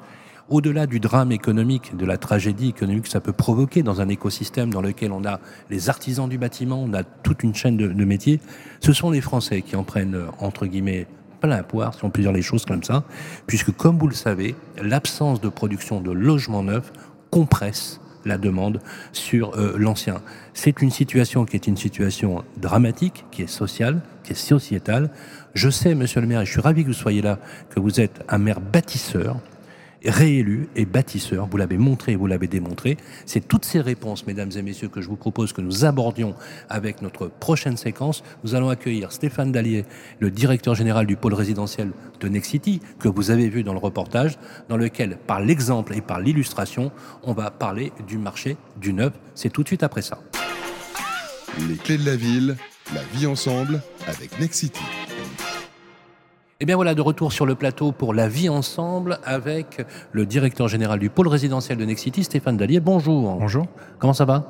Mieux que le marché. C'est-à-dire bah, en fait, ça me laisse une certaine latitude dans mon humeur. Donc c'est plutôt euh, bien. Stéphane Dallier, euh, vous êtes en présence de Jean-Luc Moudin, maire de Toulouse, qui est un maire bâtisseur. Il a cette réputation. Vous avez cette réputation. un des derniers. Et, Dans les grandes villes, on n'est plus très nombreux. Et vous, et vous n'êtes, justement, j'allais le dire, vous n'êtes plus très nombreux. Et il y a une chose que j'apprécie, mais que je, vous ai eu souvent sur le plateau, c'est que vous avez le verbe fort. Et, vous, toujours, lorsque vous développez votre argumentation, on peut ne pas être d'accord avec vous, vous l'illustrez toujours par l'exemple que vous avez démontré dans une longue carrière d'élu. Et je pense à cet, à cet égard que les élus locaux sont quand même les premiers exposés, Stéphane Dallier, à ce type de problématique. Je voudrais qu'on commence par le marché. Vous le savez, Stéphane, vous vous représentez le premier promoteur national. Hein, donc, euh, encore maintenant, oui. Voilà, toujours le premier. Alors, quand on parle euh, de baisse du marché, dramatique, violente, rapide. On se trompe pas? Ah non, on se trompe pas. Alors, je je vais- là, je vais pas parler de Toulouse, je vais parler d'une d'une manière. un On va parler plus- du marché, ensuite on entrera dans le... et notamment sur le national, puisque le premier semestre a fini, alors euh, selon, euh, euh, selon les études, entre moins 30 et moins 37% par rapport au premier semestre de l'année dernière, mais avec euh, un chiffre un peu trompeur, puisque dans ces moins 37%, c'est moins 45% de ventes aux particuliers et une euh, meilleure performance, je dirais, que la vente aux particuliers, la vente en bloc, euh, principalement à des investisseurs institutionnels et surtout des bailleurs, puisqu'on voit bien que cette année, contrairement à l'année dernière, les investisseurs institutionnels privés ne sont plus au rendez-vous pour euh, simplement un manque de rentabilité sur le logement. Alors, rentabilité sur le logement, est-ce qu'on peut, en présence de, de l'élu local qu'est Jean-Luc Moudinque, dire est-ce que c'est systématiquement les problématiques qui sont liées aux, collectivités locales, le fait de ne pas autoriser, de ne pas faire les autorisations d'urbanisme, d'instruire le permis de construire Vous le savez, euh, Stéphane Dallier, il y a une vraie demande de logement des Français. Ça n'a pas changé, ça. Alors, ça n'a pas changé, c'est plutôt rassurant pour notre métier, puisque c'est un véritable besoin structurel, et en plus, c'est un métier qui n'est pas délocalisable. Donc déjà, c'est quand même rassurant pour nous promoteurs. Après, euh, la vraie difficulté qu'on a, qu'on a eue, parce que la difficulté a changé, qu'on a eue, c'était effectivement une crise de l'offre. C'est pas tant euh, le nombre de terrains qu'il n'y a pas, c'est le nombre de projets. Et c'est vrai qu'on a beaucoup, beaucoup de difficultés à obtenir des permis de construire. Alors oui, euh, Toulouse est, encore euh, euh, plutôt généreux dans la délivrance de permis de construire, mais beaucoup de maires, ça fait quelques années que je fais ce métier, beaucoup de maires qui sont plutôt réputés comme des maires constructeurs ont arrêté ont arrêté parce que euh, des difficultés avec les riverains, des difficultés aussi euh, parce que ça, ça génère, ça génère des besoins en école, ça génère des besoins en assainissement, et on sait bien qu'au fur et à mesure, bah, l'État s'est un peu désengagé, et donc bah, il faut trouver des ressources un peu différentes pour pouvoir euh, payer tout ça.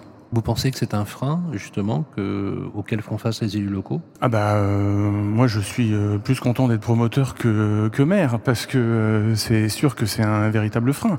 Aujourd'hui les élus on leur en veut pas de réduire la voilure. On sait bien que ça a créé beaucoup de difficultés dans les villes. Je parlais des écoles, je parlais des, je parlais de l'assainissement, mais les riverains ont toujours l'impression que bah, en face de chez eux ça leur appartient. Alors que bon, il y a un PLU qui détermine la construction, mais euh, on se met aussi à leur place. Euh, vous êtes euh, devant, enfin, vous êtes dans un logement, il y a rien en face de vous, puis tout d'un coup il y a un immeuble. Bah voilà, bah c'est des recours. Alors c'est moins le cas en côté de Toulouse, mais faut savoir qu'en Île-de-France, il y a à peu près 80% de recours sur les permis de construire. Donc c'est plus que le fait de ne pas avoir de permis, c'est pas de projet. Alors justement, oui, peut-être Stéphane Dallier, quels sont, si on est sur Toulouse quand même, il y a, on reviendra au marché national, mais quelles sont les, opérations qui sont menées sur Toulouse, la région, et puis surtout si on peut avoir une idée euh, des prix, euh, les prix du neuf qui sont euh, quand même élevés Alors, on a, on a fait pas mal d'opérations à Toulouse. Euh, c'est pas d'aujourd'hui. Hein. Ça fait quelques années que qu'on travaille sur Toulouse et sur la métropole.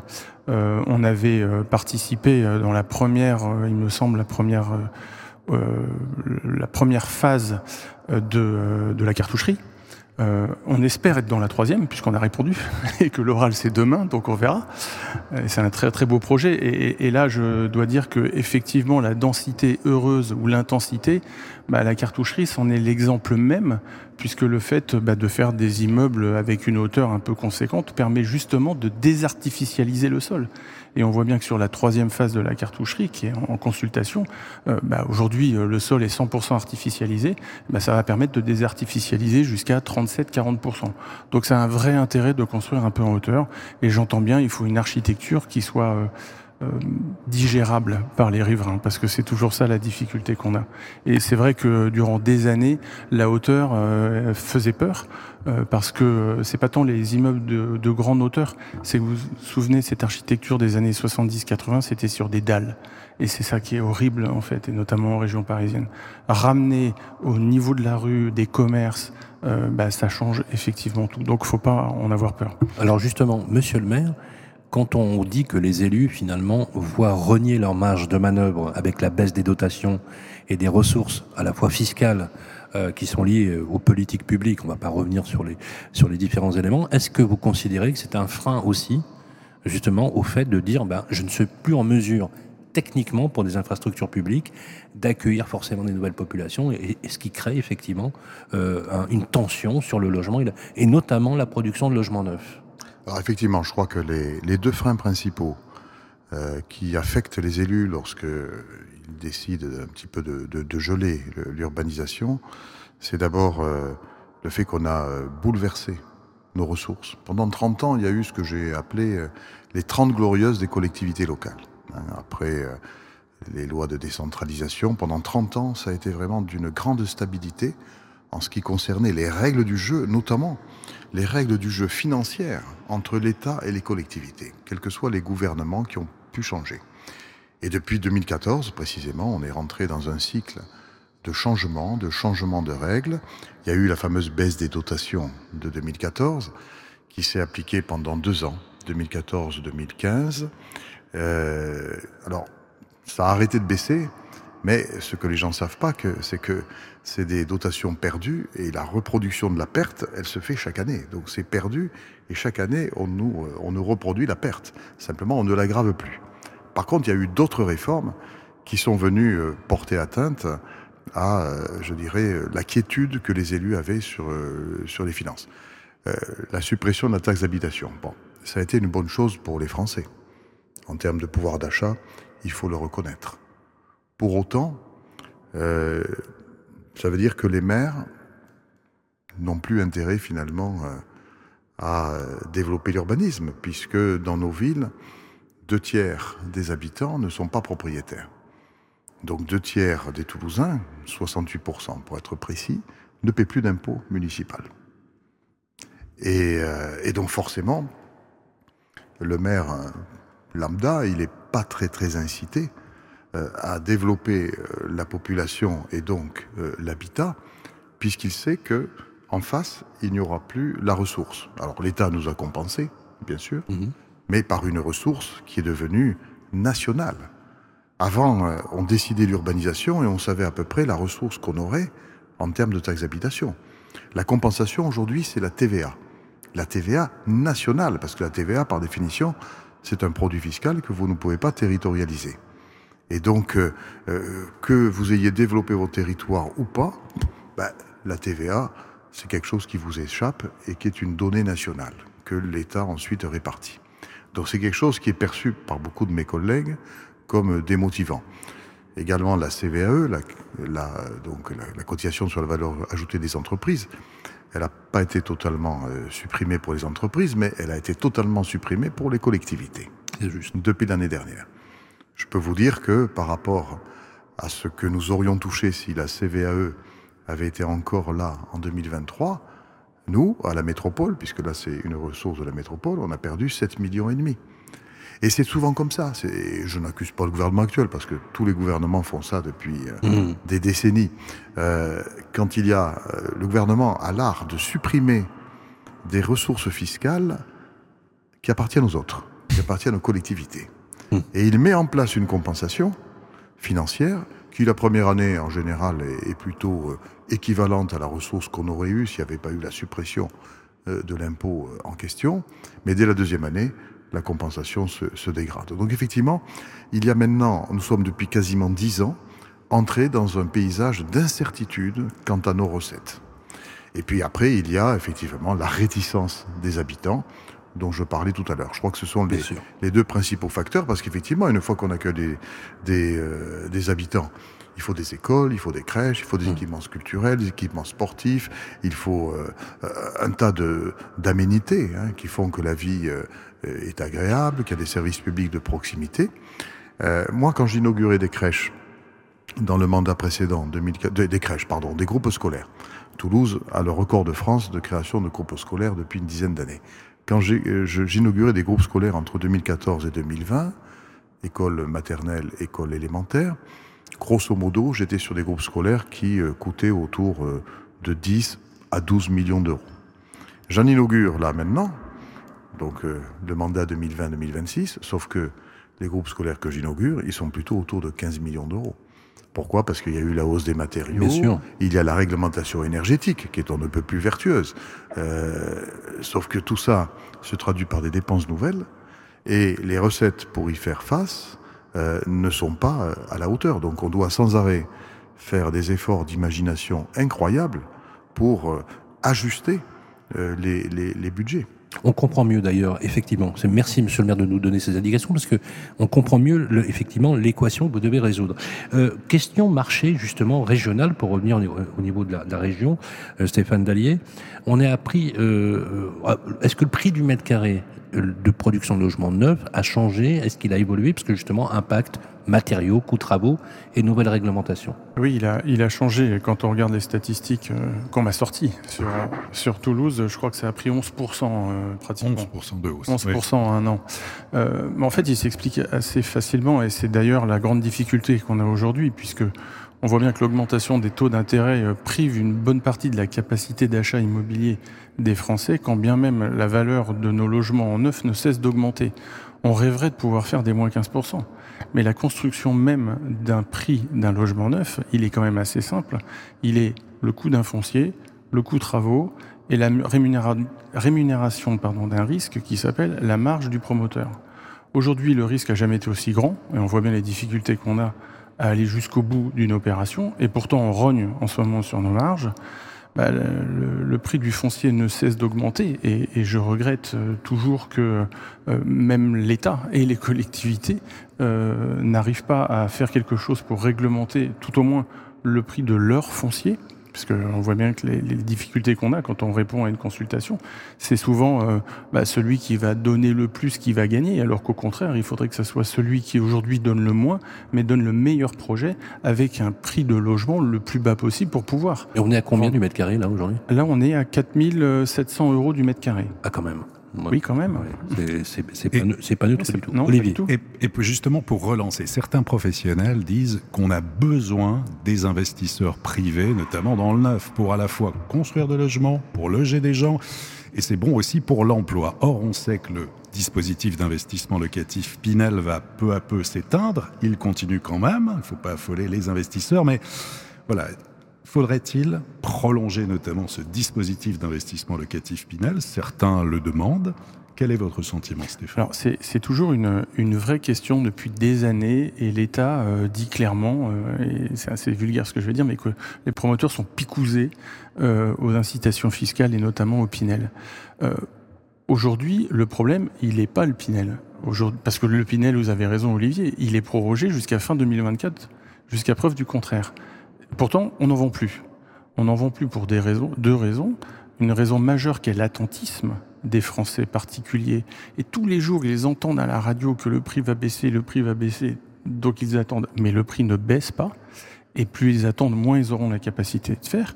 Et puis la grande difficulté qu'ils ont à obtenir leurs prêts, et c'est ce que je disais tout à l'heure dans le reportage, c'est peut-être la classe d'investisseurs qui est la plus touchée, puisque vous savez que il y a une fameuse loi sur les conditions d'octroi et le taux d'effort à 35%, qui est encore une fois très bien pour protéger les bas salaires.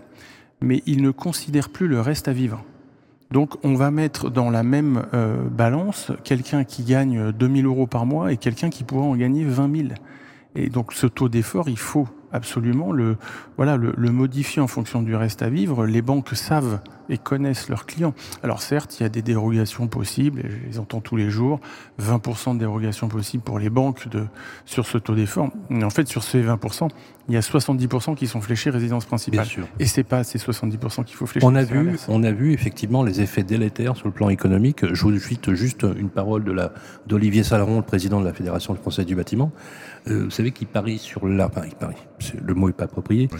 prévoit 125 000 euh, emplois détruits euh, sur les 18 prochains mois. Sans je, compter, je, je pense qu'il est très en deçà de la oui, réalité. Sans compter, sans compter. Alors certains estiment que c'est plutôt entre 180 000 et 200. Sans compter la chaîne de l'immobilier. Et ça, vous le savez aussi, bien sûr, Monsieur le Maire, entre les agents immobiliers, les indépendants, euh, qui aujourd'hui euh, voient leurs activités quand même euh, très significatives significativement réduite. Je vais y arriver.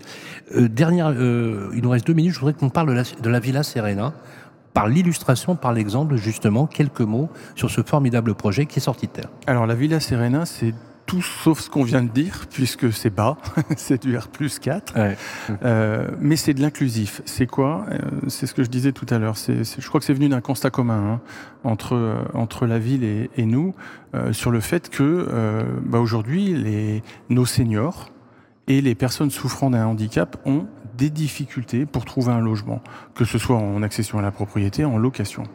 Donc on a euh, fait cette opération qui est une petite opération, hein. c'est 80 logements sur euh, trois bâtiments. Une partie, c'est un concept qu'on a développé chez Nexity qui s'appelle Complicity, qui peut être du multigénérationnel ou du senior. C'est pas euh, les, les, grands ensembles qu'on peut connaître de résidences seniors classiques avec plein de services. Généralement, c'est gérer les services sont gérés par une association. En l'occurrence, c'est l'ADMR, qui a un réseau d'aide à domicile euh, et qui va permettre à toute cette population-là bah, de vivre chez elle en pleine autonomie, mais avec quand même du service. Et puis à côté de ça, euh, on a un partenaire qui s'appelle Mobicap, qui est spécialisé dans le logement inclusif, qui est destiné à une population souffrant d'un handicap, mais qui va permettre à, à cette population de trouver un logement et de quand même vivre en autonomie partielle puisque euh, ils sont très présents, mais euh, pas forcément dans un centre spécialisé handicapé. Donc c'était une opération très intéressante et euh, bah, ça nous a permis de, bah, de nous revoir récemment, alors pas moi mais les équipes, puisque je crois que ça a été inauguré au mois d'octobre et on en est très content. Et c'est pour démontrer que un promoteur ne fait pas que des grosses opérations. Au contraire, un promoteur, il doit euh, permettre à des populations différentes d'être logées. Donc on fait aussi beaucoup de résidences seniors avec Égide Domitis, euh, pas qu'à Toulouse, hein, dans tout l'environnement.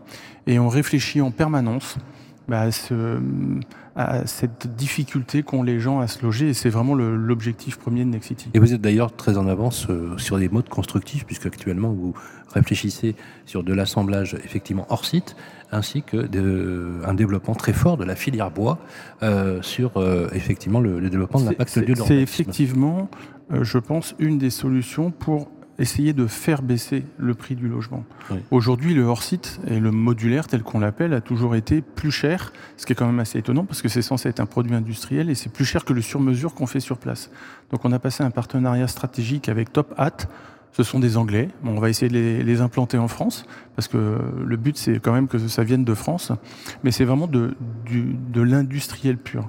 Et le but, c'est de massifier ces achats pour pouvoir descendre le prix. Bien sûr. Et puis voilà, et puis pour pouvoir trouver un, un petit bol d'air aussi dans, dans ces difficultés du moment. Merci Stéphane Dallier. On va parler d'un sujet très important, monsieur le maire, auquel vous êtes particulièrement attaché. Et Dieu sait que tous nous l'avons vécu, c'est justement les changements climatiques. On va parler de rénovation énergétique. Nous allons recevoir dans quelques instants Pierre-Marie Perrin pour la séquence Helio. On va parler de confort dans l'habitat et de rénovation. C'est tout de suite après.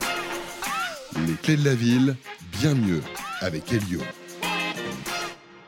Et ben voilà, nous sommes de retour sur le plateau dans cette magnifique chapelle Saint-Joseph. Je vous incite à, à, venir la visiter et puis de venir tout simplement à Toulouse visiter cette ville magnifique. On a toujours beaucoup de plaisir à y revenir. On va parler maintenant de la séquence bien mieux avec nos amis d'Elio. C'est Pierre-Marie Perrin qui est avec nous sur le plateau. Bonjour Pierre-Marie. Bonjour Sylvain. Comment ça va? Ça va très bien, merci. On est très heureux de vous recevoir en présence de Jean-Luc Moudinque, euh, qui nous reçoit pour la deuxième euh, fois ici à Toulouse. Olivier, première question. Oh oui, alors euh, tout d'abord remettre peut-être dans, le contexte, hein, savoir que la rénovation énergétique, euh, c'est à la fois le chantier du siècle. On a besoin de confiance. On a besoin de transparence. Quand on parle de DPE, certains remettent en cause la fiabilité du DPE. Pourquoi y revenir? Euh, On parle aussi du calendrier avec le risque de voir sortir du logement, du parc locatif des classements des logements classés G, notamment dès 2025. Beaucoup de questions et donc Elio, spécialiste de la rénovation énergétique, qui accompagne, c'est important, je crois que c'est l'un des mots-clés, c'est l'accompagnement. Est-ce que Pierre-Marie, vous pouvez déjà rappeler brièvement le rôle d'Elio au quotidien? Et puis euh, les nouveautés réglementaires, il y en a beaucoup en ce mois d'octobre. Alors merci Olivier, effectivement Elio, on est un acteur indépendant français basé sur l'ensemble du territoire national et notre spécificité, c'est qu'on est expert des solutions d'efficacité énergétique Qu'est-ce que ça veut dire? On a l'impression que c'est un peu un gros. Mais il y a trois ans, quand on parlait d'énergie, que ce soit euh, chez les industriels, que ce soit chez les ménages, dans les collectivités territoriales, l'énergie n'était pas une question. C'était quelque chose que l'on traitait effectivement. Mais aujourd'hui, c'est devenu central pour les ménages, pour les industriels, pour les bailleurs, pour les collectivités territoriales. Et aujourd'hui, on doit donner confiance, on doit apporter des solutions concrètes pour accompagner l'ensemble des publics dans la rénovation énergétique. Et donc Helio les accompagne de A à Z, c'est-à-dire de l'audit énergétique jusqu'à la préconisation des scénarios de travaux. Et puis après, on va aller chercher les aides, notamment pour les particuliers, des aides publiques avec ma prime rénov, le dispositif d'aide publique, mais également des aides privées que les Français euh, et les citoyens connaissent pas forcément, mais les certificats d'économie d'énergie qui vont financer euh, la transition énergétique des logements. Alors, les nouveautés, il y en a eu pas mal. Hein, là. Alors, il y a eu énormément de nouveautés, déjà dans le cadre du euh, PLF, donc de la loi de, de financement. Quasiment 5 milliards vont être attribués à la rénovation énergétique des bâtiments, plus 1,6 milliard en 2024, ce qui est très important. Et donc l'État a décidé d'inciter les Français, et notamment d'inciter les ménages les plus modestes, à faire des rénovations globales, globales et performantes. Parce qu'aujourd'hui, si on veut résoudre cette problématique euh, d'efficacité énergétique et de baisse des consommations énergétiques, il faut rénover globalement son logement. Il n'y a que comme ça qu'on réussira à faire baisser les émissions de gaz à effet de serre. Et donc, on va faire des travaux d'isolation, des travaux de changement de système de chauffage, des travaux en installant des VMC, et le gouvernement les a incités en mettant notamment des aides particulières avec ma en finançant quasiment 90% euh, des rénovations globales pour les foyers modestes. Donc quand vous avez des travaux jusqu'à un seuil de 70 000 euros, l'État, avec l'ensemble des aides, vont être capables de financer quasiment 63 000 euros, 90% des aides, donc ce qui est énorme. Le but, c'est de massifier et de passer euh, de 60 000 rénovations globales aujourd'hui, en 2023, à plus de 200 000 demain. Alors justement, euh, c'est un, sujet important parce que euh, si on prend le territoire, ça, ça, va avoir un impact très fort pour les familles toulousaines, je suppose, puisque effectivement il y a un positionnement climatique des où plus de 80% de l'habitat est un habitat qui doit être rénové. Est-ce que justement ça va permettre vous le pensez, Pierre-Marie, euh, d'engager plus fortement les ménages à engager les euh, travaux de rénovation énergétique? Très concrètement. On parlait de confiance tout à l'heure. Et si les ménages n'ont pas confiance dans les dispositifs d'aide, ils ne vont pas pouvoir rénover leur logement. Donc aujourd'hui, avec le dispositif notamment France Rénove et avec le dispositif qui va être mis en place au 1er janvier, Mon accompagnateur Rénove, les Français vont avoir un point d'entrée, une entrée unique pour rénover leur logement. Et ça, c'est extrêmement important qu'ils aient confiance et euh, si des acteurs comme nous peuvent les accompagner de A à Z, euh, des euh, préconisations de travaux jusqu'au Z, jusqu'à la réalisation des travaux, c'est extrêmement important. Et donc du coup, on va pouvoir massifier. Et puis à Toulouse, c'est une problématique qui est euh, importante, puisque vous en parliez tout à l'heure, monsieur le maire, mais on a quasiment 60% de passoires énergétiques à Toulouse, donc ce qui est important, 50% à peu près en F. Donc euh, il y a des, travaux euh, à faire et les ménages devront être incités pour le faire. Et je sais que la métropole a notamment mis en place des dispositifs importants euh, d'aide pour accompagner cette démarche. Alors justement, on va rentrer dans le concret, on va voir des exemples à Toulouse, notamment pour les appartements et pour les maisons, mais peut-être un mot sur l'État et les collectivités avec des nouveaux enjeux importants. Absolument. Très gros enjeu, l'État, ou en tout cas les bâtiments publics, représentent quasiment un tiers des émissions de gaz à effet de serre de tous les bâtiments en France donc c'est très important. Et l'État a décidé de mettre euh, des moyens, notamment à travers le Fonds vert, qui va accorder euh, quasiment 2,5 milliards euh, en 2024 d'aides supplémentaires pour les collectivités, mais également la volonté de rénover les écoles. Et vous en parliez tout à l'heure, c'est un véritable enjeu de confort, que ce soit l'hiver pour les élèves, mais également maintenant on parle de bouilloire thermique et de confort d'été. Et donc il va y avoir des aides importantes qui vont être mises en place pour rénover énergétiquement euh, les écoles. Et c'est euh, l'objectif de rénover 40 000 écoles dans les 10 ans, ce qui est, euh, un, qui est très dur à faire, parce qu'on en parlait tout à l'heure, c'est bien beau de vouloir mettre des moyens, mais comment est-ce qu'on forme les gens? Il n'y a pas forcément assez d'entreprises sur le territoire. vous parliez de défaillance d'entreprises, de, de, manque de personnel, plus de 100 000 professionnels qui manquent. Et aujourd'hui, pour la rénovation énergétique, c'est exactement la même chose. On a les moyens, on a de l'argent, mais on est en incapacité de faire. Donc c'est une problématique qui va être difficile à résoudre et qu'il va falloir euh, mettre en place. Une réponse peut-être, monsieur le maire, sur ce qui vient d'être dit? Bah, Effectivement, le, le, gouvernement a mis en place des, des aides qui, qui, qui n'existaient pas et c'est évidemment très, très, très positif. Ça s'ajoute aux aides que nous-mêmes avons créées. Moi, j'ai mis en place depuis 2020 des aides qui n'existaient pas dans un, un, tas de domaines pour la mobilité douce, pour euh, justement l'énergie, l'énergie à la maison. On a même créé, euh, j'ai inauguré en, en, février 2021, avant la, le début de la guerre en Ukraine, une maison de l'énergie qui est située euh, à, au cœur de, de Toulouse, à, à, côté de la métropole d'ailleurs. Et euh, cette maison de, de l'énergie, elle ne désemplit pas. J'ai dû même pour doubler, doubler le nombre de d'agents. Ce sont euh, tous les Toulousains et les entreprises aussi qui peuvent aller là et on leur fait un diagnostic personnalisé et des conseils personnalisés parce que les situations euh, énergétiques sont extrêmement variables euh, d'une habitation à l'autre, d'une entreprise à l'autre. Ça a beaucoup de succès. Et euh, nous avons mis en place des aides financières en plus, hein, les panneaux photovoltaïques par exemple jusqu'à jusqu'à 5000 euros. Donc tout ça est assez inédit.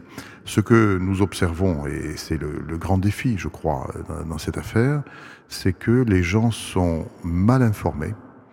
C'est compliqué. C'est un véritable maquis. Comment s'y reconnaître?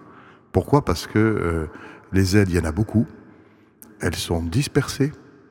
Euh, et donc on est éligible euh, auprès de tel guichet, pas éligible auprès d'un autre guichet. Donc selon vous, il faudrait simplifier déjà? Il faudrait simplifier. Alors ce que vous disiez effectivement, c'est que euh, on vit, tout, ça vit au rythme des, PLF, donc des projets de loi de finances, autrement dit du, le budget de l'État qui est voté chaque année, et chaque année il y a des nouveautés. Alors c'est très bien parce que ça va dans le sens du progrès, sauf que ça accentue la, difficulté d'information et de compréhension. Et justement à travers cette maison de l'énergie et les conseillers que nous avons embauchés, nous essayons de rendre les choses plus faciles et d'éviter aux gens de se lancer dans des démarches d'information sur tel site, puis tel autre site.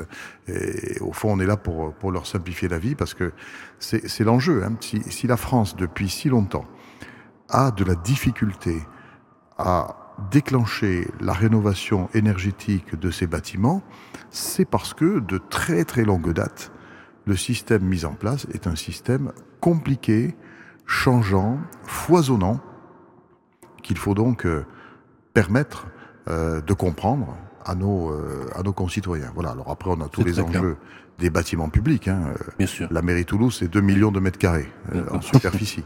euh, les écoles, nous accueillons 35 000 gamins tous les jours, c'est euh, pas moins de 211 écoles. Donc euh, certaines ont un siècle et demi d'existence. Donc vous imaginez la diversité des situations du point de vue euh, des diagnostics énergétiques. Donc c'est un, un effort que, que, nous faisons. Hein.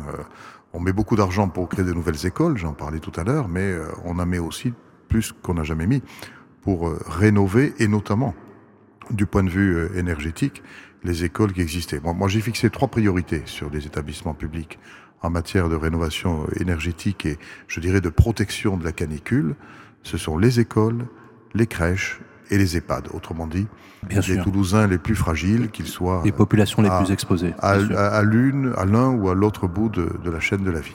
Alors justement, on va entrer dans le concret. Justement, euh, très concrètement, vous avez euh, euh, justement travaillé sur, vous avez évoqué le principe de, de, rénovation globale. On va parler un petit peu là, du parc énergétique toulousain, mais aussi des illustrations, par l'exemple, dans certaines copropriétés, par exemple. Exactement, donc je suis venu avec un exemple concret. Dans une copropriété de 1980, on va rénover quatre bâtiments de 60 logements. Dans un, une copropriété qui a un système de chauffage électrique et de gaz individuel et qui a une étiquette après le DPE qui est à E. On va essayer de la faire passer à une étiquette C. Et donc on va engager plusieurs types de travaux. On va faire des ITE, isolation thermique par l'extérieur, qui permet vraiment d'isoler la maison. On va faire l'isolation des toitures terrasses, on va isoler les planchers bas et on va mettre aussi des systèmes de VMC. Avec ça, on va réussir à passer à une étiquette énergétique de C avec un gain énergétique de 39%. Pour des travaux de 900 000 euros à peu près, avec Helio ou d'autres acteurs, on va réussir à apporter quasiment 30% des aides notamment grâce à des primes C2E, certificat d'économie d'énergie, pour à peu près 100 000 euros, Et puis, ma prime rénov copropriété aux alentours de 200 000 euros. Donc sur une rénovation énergétique de 900 000 euros, on arrive à aller chercher quasiment un tiers des financements. Donc ça reste important et le reste à charge euh, reste important pour les ménages. Et on va accompagner après les copropriétés, notamment dans leur assemblée générale, afin d'avoir les outils, d'avoir la maîtrise d'œuvre, afin de porter euh, leurs projets et de les aider à réussir cette transition énergétique. Et mais aussi à financer le reste à charge. Et financer le reste à charge, notamment grâce à des, des dispositifs comme l'éco-prêt à taux zéro, mais d'autres choses également où, on, où, des acteurs vont porter le financement et euh, se, rémunérer, se, rémunérer, sur les économies d'énergie. Donc c'est un modèle qu'on est en train d'essayer d'expérimenter avec l'ADEME, de se rémunérer sur les économies d'énergie afin de porter le reste à charge et de soulager euh, les ménages et les copropriétaires. Deuxième exemple concret, donc on est dans une maison individuelle et là vous prenez l'exemple d'une maison toulousaine de 156 mètres carrés. Alors, exact... Exemple réel, hein, je précise. Exactement, exemple réel. Donc là, on va passer d'une étiquette G à une étiquette B et on va réussir à faire euh, beaucoup de travaux pour avoir un gain énergétique de plus de 82%, donc ce qui est énorme. On va euh, isoler les combles, isoler les murs par l'extérieur, comme on en a parlé tout à l'heure, isoler les planchers bas, installation euh, d'une PAC RO, installation euh, d'un ballon thermodynamique, mais également installation d'une VMC. Avec l'ensemble de ces travaux, on arrive à passer à changer d'étiquette de manière assez drastique pour atteindre l'étiquette B.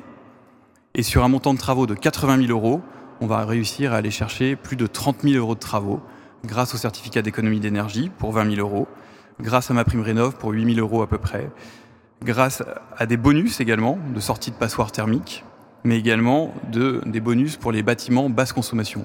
Et avec ça, on arrive à plus de 30 000 euros de prise en charge par les aides pour un reste à charge aujourd'hui pour un particulier de 50 000 euros, ce qui oui, reste, reste encore, 50 000 euros, oui. encore important. Mm. Mais euh, avec tous les dispositifs qu'on a évoqués tout à l'heure, notamment l'éco-prêt à taux zéro, mm. euh, on réussit quand même à financer. Alors, il faut quand même impacter dans, dans l'amortissement l'impact de la rééducation des coûts d'énergie, puisque du coup c'est intéressant sur le portefeuille euh, et le pouvoir d'achat, mais c'est aussi sur la valorisation de l'actif que ça peut se compenser. Je pense que c'est une nécessité. De toute façon, c'est de, plus en plus une nécessité.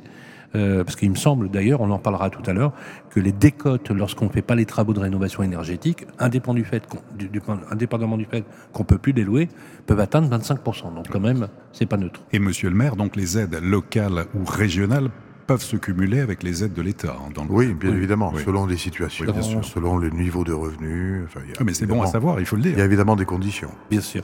Ben, applaudissements pour Pierre-Marie Perrin, directeur des affaires institutionnelles du groupe Helio. Merci. Nous allons recevoir dans quelques instants, pour la dernière partie de notre émission, les notaires, justement. On va parler des prix de l'ancien. Et les notaires sont les premiers exposés pour nous donner euh, toutes les statistiques. Ce sont des éléments et des données précieuses. Nous allons retrouver Maître Giral qui va nous retrouver sur le plateau dans quelques instants. Les clés de la ville, parlons bien, avec le Conseil supérieur du notariat. Et bien voilà, de retour sur le plateau où nous allons parler des biens immobiliers dans l'ancien. C'est la séquence Parlons bien avec le Conseil supérieur du notariat et nous rencontrons euh, dans chaque ville les notaires euh, des chambres justement qui nous donnent toutes les informations, toutes les données sur euh, les enregistrements d'actes mais aussi les tendances euh, du marché. Et nous recevons Frédéric Giral sur le plateau. Bonjour. Bonjour. Comment allez-vous? Très bien, merci. Nous sommes ravis de vous recevoir et comme il est d'usage pour cette partie notaire, c'est notre ami Olivier Marin qui va vous poser la première question. Merci. Effectivement, juste rappeler donc que chaque mois dans chaque ville de France, on reçoit un notaire, maître Frédéric Giral.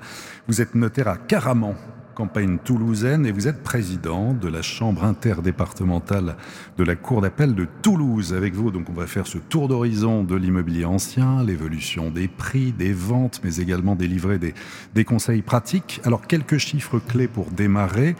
3280 comme 3280 euros. Ça, c'est le prix médian au mètre carré d'un appartement ancien à Toulouse, avec bien sûr des disparités selon les quartiers.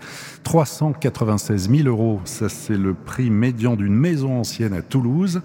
45 ans, c'est l'âge moyen d'un acquéreur à, à, Toulouse. Et puis, je regardais sur Figaro Immobilier le nombre d'annonces par rapport au nombre de locations. Et en fait, c'est un peu partout pareil, même sur d'autres portails type Se Loger ou bien ici. 4472, c'est le nombre d'annonces immobilières répertoriées sur Figaro Immobilier pour acheter un bien à Toulouse.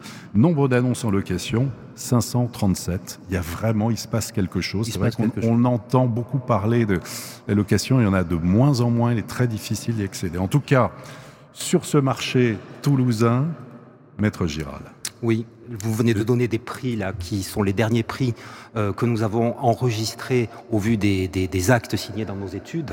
Euh, c'est des prix arrêtés à, fin juillet 2023 euh, et qui, qui constatent encore une augmentation par rapport aux chiffres de la même période de l'année précédente.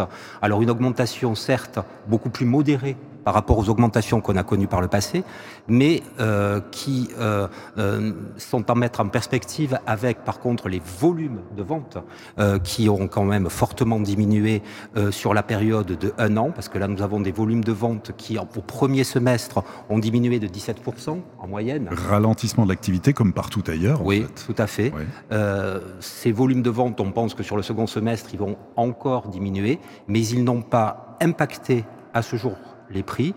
Euh, les Toulousains, je pense, comme les Français, sont attachés à l'immobilier, très attaché à, l'immobilier qui constitue à la fois euh, l'effort le plus important de, euh, au, quotidien des, des, ménages, euh, qui constitue aussi leur plus grande richesse. Et on voit, les notaires, nous, sommes, nous accompagnons les gens au cours de leur vie, au, moment des transmissions, au moment des successions. On voit à quel point il y a un attachement à l'immobilier. Cet attachement, il existe toujours on a une situation un peu inédite aujourd'hui euh, où on sent une sorte de crispation, de blocage euh, par, rapport à, par rapport à ce marché lié, comme l'ont dit mes prédécesseurs, beaucoup à des problèmes de, de, de, prêts bancaires, hein, d'accès au crédit, d'accès au crédit. Mais euh, on l'avait vu après la période du Covid, on avait été nous très très surpris. On se demandait comment l'après-Covid se passerait au niveau immobilier, et on avait vu à quel point les les, les, les, les Toulousains s'étaient recentrés sur leur logement. Alors il y avait eu des petites inflexions, des gens qui étaient un petit peu sortis des villes, euh, d'autres qui avaient euh, modifié un petit peu leur mode de travail et qui voulaient des, des, des, des surfaces plus grandes pour faire du télétravail. Mais autour de cette pandémie incroyable, euh, l'immobilier était au cœur des préoccupations de chacun de nous. Je pense que ça l'est toujours, mais, mais moins. mais alors la préoccupation, elle y est, mais aujourd'hui on est dans une forme un petit peu d'attentisme, euh, de, de, de, euh, de, blocage, hein, et, et, et, que euh, l'envie les, est toujours, mais le moyen d'y arriver est, est, moins évident. Attentisme à la fois du côté des acquéreurs, mais aussi des vendeurs. Complètement, complètement. moi, ce qu'on constate aujourd'hui, c'est qu'on est aujourd'hui dans des projets au niveau des transactions immobilières, hein, qui sont des projets induits par la nécessité, un déménagement professionnel, un divorce, euh, un décès, une succession, et qu'on est plus sur des projets euh, euh, humains. Euh, de, de on se projette beaucoup moins. en fait, il y a une crise, je pense, de, de la confiance. C'est la confiance, bien sûr. Une crise de la confiance. L'incertitude. Voilà. On, va rester dans son logement parce qu'on ne veut plus aller vers la propriété parce qu'on a peur, parce que les taux d'intérêt ont quadruplé en une année. Enfin voilà, toute cette incertitude provoque un manque de confiance. Il y a un manque de confiance réelle et, et cristallisé autour du logement. Et comme vous le disiez, parfois les euh, se projettent plus dans l'idée de vendre et disent on va attendre euh, que cette période incertaine passe euh, avant de mettre notre bien en vente. Et pour les, candidats acquéreurs qui, étaient là, qui sont là, hein, se disent, fort de tout ce qui est relayé aussi, hein, le parcours bancaire est compliqué, le parcours est trop dur, on remet à plus tard. D'où on reste locataire parfois. Je reviens à ce que vous me disiez tout à l'heure. On, on, bouge pas, on reste locataire. Il, y a, moins de rotation. Et, Résultat, aussi on a, on a une le, marché locatif. comment on fait pour se loger quand on vient à Toulouse et qu'on veut se loger euh, dans le marché euh, locatif privé, monsieur le maire, quand on voit qu'aujourd'hui, vous vous rendez compte, sur plus de 4300 biens à la vente, il y a seulement 530 offres de location et euh, alors, on peut accuser, bien évidemment, et dire voilà, on a l'effet Airbnb, on a l'effet de location mais saisonnière, qui existe, hein, qui existe, mais cette absence de rotation, etc., est absolument dramatique. Moi, ça fait 30 ans que je suis dans ce métier. Je n'ai jamais vu un stock de location dans les grandes métropoles aussi bas. Qu'est-ce que ça vous invoquent, au-delà des difficultés majeures, on en parlait tout à l'heure hors antenne, c'est les jeunes actifs qui arriveront pas à Toulouse et qui viendront pas travailler à Toulouse parce que les entreprises ne sont pas capables de leur proposer un logement. Effectivement, c'est inquiétant. Ce qui se passe, c'est que certains voudraient sortir du locatif pour acquérir. Ah oui. Ils ne le font pas. Ils sont en quelque sorte assignés à résidence parce que le coût du crédit est trop important pour eux. Notamment les jeunes actifs qui, euh, bah, quand on démarre dans la vie, euh, euh, on n'a pas énormément de moyens. Ce qui fait que la, pénurie de, de, production et la pénurie de vente à l'achat provoque par ricochet une sorte de paralysie du marché locatif. Ce qui fait que c'est toute la chaîne qui, qui se trouve vraiment encalminée. Et je parlerai aussi du, du logement social, parce que n'oublions jamais que 70% de la production de logement social est portée par la promotion privée. Donc à partir du moment où la promotion privée est euh, elle-même freinée euh, par le fait qu'il y a moins d'acquéreurs, il y a une répercussion sur le logement social. C'est en cela que la crise actuelle est une crise très grave parce que, par effet de ricochet, elle touche l'ensemble de la typologie de, de logement sur le marché toulousain, maître Giral, quand même. Si on devait prendre une photo pour ceux qui ne connaissent pas Toulouse, un petit peu les, différents quartiers, une idée de prix alors euh, Toulouse, je rejoins ce que disait tout à l'heure Jean-Luc Moudin. Euh, Toulouse est une ville de quartier. Il y a un cœur historique, euh, la carte postale que vous avez montrée tout à l'heure de la ville rose, avec un cœur historique, avec un, habitat euh, assez divers, avec de, quelques grandes artères haussmanniennes et de grands appartements, mais aussi un habitat dans le cœur historique plus ancien, avec des surfaces plus petites euh, et des biens pour lesquels le sujet de la rénovation se pose souvent. Et, euh, ensuite, euh, plusieurs quartiers historiquement les faubourgs toulousains, qui sont des quartiers avec une identité propre, euh, des, euh, des vies un, peu de, village. Et, je rejoins complètement euh, Monsieur le maire, hein, disant que la, richesse de Toulouse, elle est de la diversité de ses quartiers et de la diversité de son habitat. Un habitat euh, vertical en centre-ville, mais pas très haut, euh, un, habitat parfois résidentiel pas très loin du centre avec euh, des quartiers de maisons euh, et l'habitat des, des, Toulousaines aussi des maisons toulousaines historiques des maraîchers toulousains. Donc une proposition assez vaste qui peut, qui correspond en fait à différents moments de la vie, à différents choix de, de vie en copropriété ou dans des maisons. Euh, il, y a, y a à Toulouse la possibilité de se loger euh, selon ses besoins et ses envies et les périodes de la vie. C'est très clair. Euh, en termes de location, les prix à la location, est-ce qu'on a des indicateurs, Maître Giral Les prix à la location, euh, alors toujours pareil, sont euh, euh, ont, ont, monté du fait de la rareté, euh, du, du, fait de la rareté de l'offre, mais, mais, mais, mais, en même temps euh, peuvent pas monter indéfiniment parce qu'en face, euh, les, les, les, les candidats locataires n'ont pas les moyens de se loger, pour, de, se, de se loger pour, pour, plus cher, si vous voulez. Il y, a, il y a une forte population étudiante à Toulouse, effectivement, qui n'a pas des ressources euh, illimitées. Euh, et, et, donc, il y a effectivement, on, est, on arrive à une fracture entre euh, la, la, rareté qui théoriquement fait monter les prix et, et, et en face, les, réalités économiques des candidats locataires. Merci beaucoup. Une dernière question. Dernière question, oui. justement, les secteurs porteurs, si on sort de Toulouse intramuros, quels sont-ils? Qu'est-ce que vous voyez? Est-ce qu'il y a des, secteurs plus ou moins attractifs? Alors déjà, dans, euh, dans Toulouse, je, je, trouve intéressant de, de, noter, c'est euh, la, le fort dynamisme de quartiers euh, qui, euh, euh, historiquement, étaient euh, moins, moins cotés. Il y, a, il y, a, eu des performances liées à des, à des projets euh, euh, de, de, de, rénovation. Euh, je pense au cadeau des quartiers Arnaud Bernard qui ont réussi des, des grosses, des, grosses progressions en termes de prix. La rive gauche aussi, la bascule entre la rive droite et la rive gauche de Toulouse. Le quartier Saint-Cyprien est un quartier qui, a eu, qui connaît un succès, un succès très important.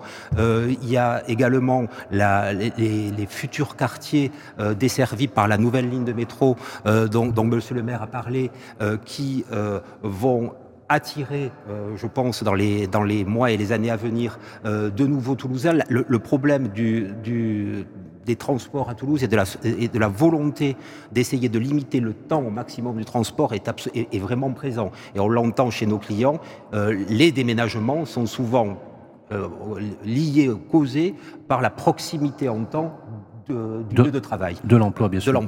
Et en dehors de Toulouse Bien sûr. Et en, dehors, et en dehors de Toulouse, les communes de la première couronne, de, de la première couronne toulousaine euh, offrent euh, euh, une qualité de vie. Alors on était beaucoup sur la, maison individuelle. Euh, euh, relativement proche de Toulouse, hein, de l'autre côté du, de, de, notre rocade, de notre périphérique, il y a tout un habitat euh, de maisons euh, et, et, même euh, de plus en plus dans ces métropoles-là, euh, la volonté parfois euh, éventuellement de, de diviser. Euh, on a tout un phénomène aussi de, de, de parcelles foncières qui étaient un peu, euh, qui étaient grandes dans les années 70 ou 80, qui sont divisées, et la possibilité éventuellement de d'optimiser l'habitat, bien sûr, d'optimiser le, le, le, foncier. Bien sûr. Merci beaucoup, Frédéric Giral. Il est temps de, de nous quitter.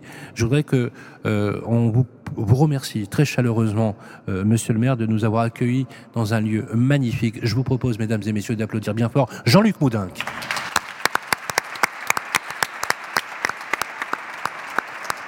Également, un remerciement à toutes les équipes du Figaro qui ont euh, fortement mobilisé euh, le public et merci à eux. Merci aux équipes de Radio Imo.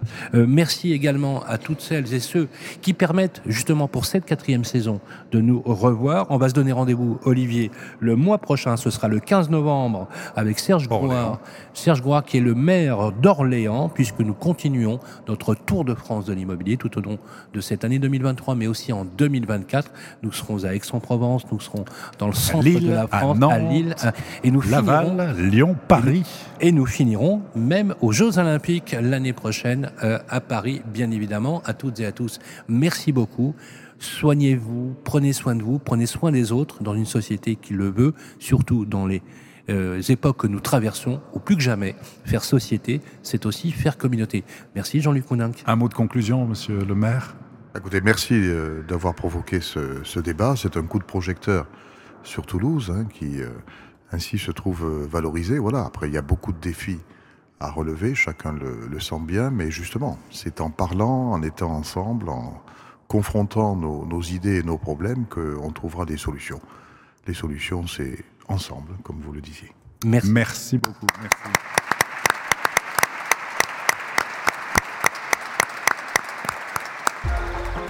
Les clés de la ville, une production Figaro Immobilier et Radio Imo.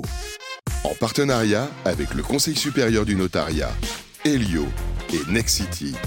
Présenté par Sylvain Lévy-Valency et Olivier Marin.